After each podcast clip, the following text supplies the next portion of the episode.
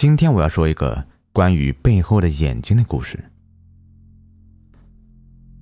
孙亮因为父亲工作的原因，他来到了郊区的一所学校里面学习。孙亮的母亲生病去世了，父亲一直没有再娶，两人相依为命，感情非常的好。因为没有人照顾的原因，孙亮只能和父亲待在一起，父亲去什么地方，他就要跟着一起去。这一次，父亲的工作在郊区，没办法，孙亮也只能上郊区的小学。这里的教学质量很不好，座椅板凳都非常的旧。学校不大，老师和同学都没有几个。孙亮不喜欢这里，以前的小学宽敞明亮，同学也多，学校的设施也很齐全。这个学校连篮球场都是烂烂的。给人一种颓废的感觉。孙亮撇了撇嘴，很看不上这个地儿。孙亮对父亲说：“爸爸，我不喜欢这里，我们什么时候可以离开呀？这里没有图书馆，老师教学质量也不好，我真的不想待了。”父亲说：“我要在这里工作半年，你将就一下，工作完以后我就立刻带你回去。”这里也不是一无是处啊，这里空气非常好啊。孙亮不开心地说：“等我回去的时候，都跟不上同学的进度了。我真不明白，你为什么非要来这里工作啊？这里条件太差了，应该没人愿意来这里吧？”父亲有些严肃地说：“如果都没人来这里的话，这里不就是没办法发展了吗？就是因为这里需要我，我才来的。不是每个人都会像你这样想。”自己过得好的时候，也要想着让别人生活都过得好一些，知道吗？不能只想到自己这么自私。孙亮还不是很明白父亲的话，不过他知道，自己是必须在这里待上半年，能早点离开就好了。孙亮在心里想着。上学第一天，孙亮看着这些不太干净的同学，心里有些嫌弃。果然，上课的老师也不怎么样，而且年纪似乎也不小了。这样的老师怎么能教好学生呢？这里的学生不知道是不是因为家比较远的关系，他们大多数住在学校的宿舍里。孙亮因为父亲经常不在家，他也住在宿舍。宿舍的条件非常的差，只是几间小瓦房，其中一个房子就是老师的宿舍。孙亮不太喜欢他们，就很少跟他们说话。这些孩子都能感觉到孙亮是来自大城市的，在这里不会待太长时间。他们还有些害羞和自卑，也没有主动和他说话。既然是住在学校里，他们晚上还会上晚自习，孙亮还有一点不习惯。可是让他感到惊讶的是，这里的孩子学习都很勤奋。而且学习的时候也很自觉，他们说那些孩子成绩还非常好。也许他们知道自己的出生条件不是很好，都想通过学习来改变自己的命运，这是他们唯一能够想到的方法了。这些孩子也真可怜，反观自己的确要比他们幸福的很多。晚上一般都没有老师守着。但是大多数的同学都能自觉的学习。孙亮不是其中一个，他是一个很贪玩的孩子。要不是因为这里没有信号，他也许会在自习课上玩手机游戏了。在以前的学校，孙亮就经常在上课的时候偷偷玩手机，反正老爸有的是钱，他就算是不工作，以后的生活也不用愁。还好离开家的时候，孙亮带了几本漫画书，要不然真的不知道怎么打发无聊的时间。孙亮正看得起劲儿，忽然，他感觉身后一阵的发凉，就像是有一双眼睛正在盯着自己。这种感觉非常熟悉，不就是传说中的来自班主任的凝视吗？孙亮打了个冷战，他回过头。看见一个满脸苍白的男人正默默的看着自己。这个人不是白天上课的老师，不是说这里只有一个老师吗？这个男人是谁呀？他干嘛这样看着自己呢？男人做了一个手势，意思是让孙亮出去。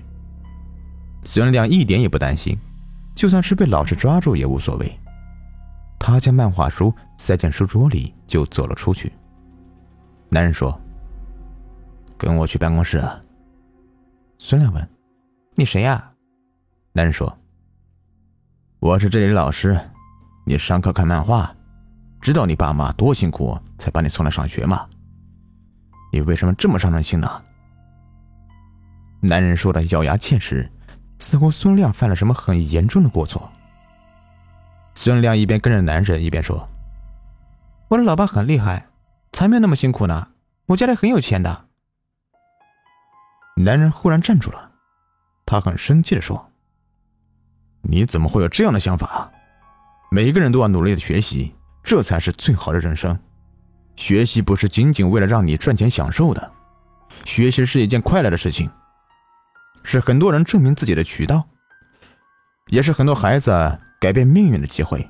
只有自己学习的欲望才是公平的。”这些话，孙亮早就听了不知多少遍了。他一点感觉都没有。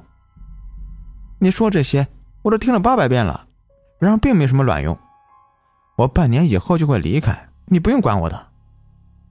男人有些愤怒了。你只要一天是我的学生，我就会管你一天。我不仅仅要教导你知识，我还要教你做人的道理。你认为家里有钱？你看见父亲是怎么辛苦工作才换来你现在的生活吗？孙亮不知道说什么，他知道父亲赚的钱很多，但是却从来没有想过父亲是用什么样的辛苦换来的。男人的话让孙亮有些不舒服，孙亮低头不语，他还不知道生活有多么艰险。他们来到一间办公室，平时这里似乎是锁着的，也许是因为这个男人很少时间来学校，才会让人觉得这里只有一个老师。这间办公室可能就是为了这个老师，所以才特意留着的。房间似乎很长时间没有打开了，里面有很多难闻的气味。房间很冰冷，就像冰箱一样。孙亮很不想待在这里，他说：“我下次再也不在课堂上看漫画了，你让我回去吧。”男人说：“你不是真心知道自己错了？”你这样让你父亲很伤心，你知道吗？我知道你父亲是个有能力的人，但是你不想也做个成功的人吗？你有这么好的条件，怎么不好好珍惜呢？你依靠父亲过的日子，别人会看不起你的。你以后的孩子能靠谁生活啊？你不能给他提供好的生活环境，他会怎么对你？孙亮有些哭笑不得。老师啊。你也太夸张了吧！话说我以前从来没有见过你，你到底是不是这里的老师啊？男人停顿了一下，他激动地说：“我当然是这里老师了，我很爱这里的学生。以前我要来这里当老师，我的父母也很反对，但是后来我还是坚持留在这里，我要永远在这里教导这些可怜的孩子。”孙亮说：“你不回家吗？”你这样也让你的父母很伤心吧？你说你前途无量，为什么非要留在这个穷地方，浪费你的青春？男人愤怒了，他的脸竟然渐渐变成了绿色，身上的皮肤也开始变得苍白，并且布满了皱纹，像是煮过头的饺子。他大声地说：“以前我爸妈反对，但是后来他们都理解我了，并且以我为傲。”我的生命是有意义的，我帮助了很多的孩子，我爱他们。你还没理解到什么是生命的意义。孙亮瞪大眼睛，下巴都要掉到地上了。眼前的这个到底是个什么东西？他怎么看着不像个人呢？这翻脸也太快了吧！他害怕的说：“你，你到底是什么？你你想做什做什么？男人很淡定。我是这里老师，前几年这里发生山洪，我为了救孩子，被洪水冲走了。我又回来了，我要回来教导我的学生。孙亮只觉得脑袋嗡的一下，他看见眼前的有些恶心的男人，他忍不住呕吐起来。男人伸出饺子皮一样的手，眼看就要触碰到孙亮了。孙亮尖叫一声：“别碰我！”然后逃命似的冲了出去。孙亮被父亲接回家，他大病了一场。这个事情他并没有告诉任何人，他也不敢单独行动。他很快有了朋友。其实这些孩子都很聪明，也很好学，除了家事。他们比自己都优秀。孙亮也变得爱学习了，他懂得了牺牲的伟大。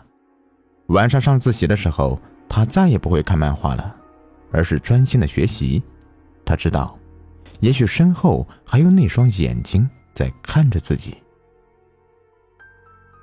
对于孙亮的变化，最开心的人应该就是他的父亲了吧？好了，这故事就说完了。如果您喜欢的话，别忘了订阅、收藏和关注我，感谢你们的收听。